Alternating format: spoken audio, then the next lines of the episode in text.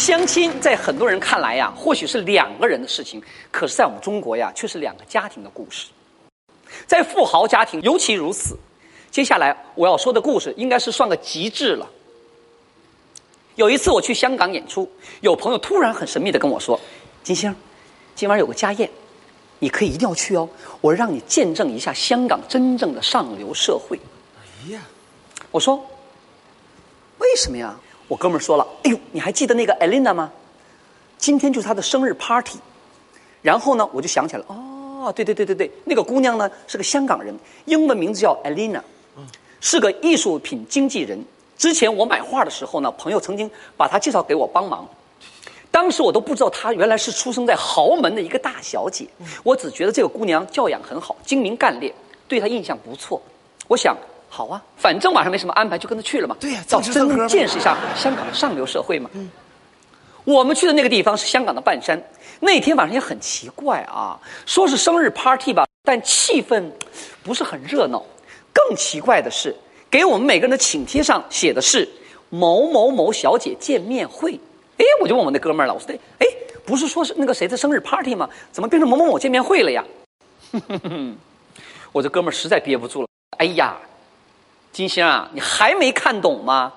今天是他们家在挑女婿，你看见没有？那些身边没有女伴的年轻客人啊，都是被邀请来见面的。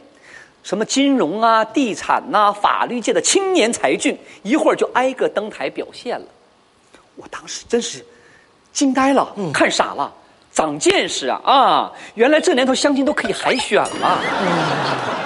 话音未落，青年才俊们开始轮番上台祝寿了。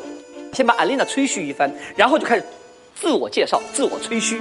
更有甚者，还有爸爸妈妈上台推销自己家的儿子的啊，就差做 PPT 了。奇怪的是，艾琳娜的爸爸妈妈一直在台下微笑的听着，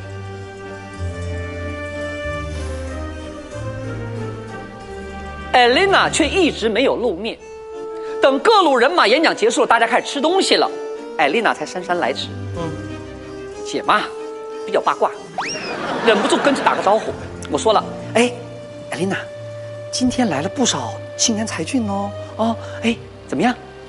她说：“秦老师，哎呀，让你见笑了啊，真是的。”我说：“哎，有没有看上的呀？哪个让我帮你看一看啊？”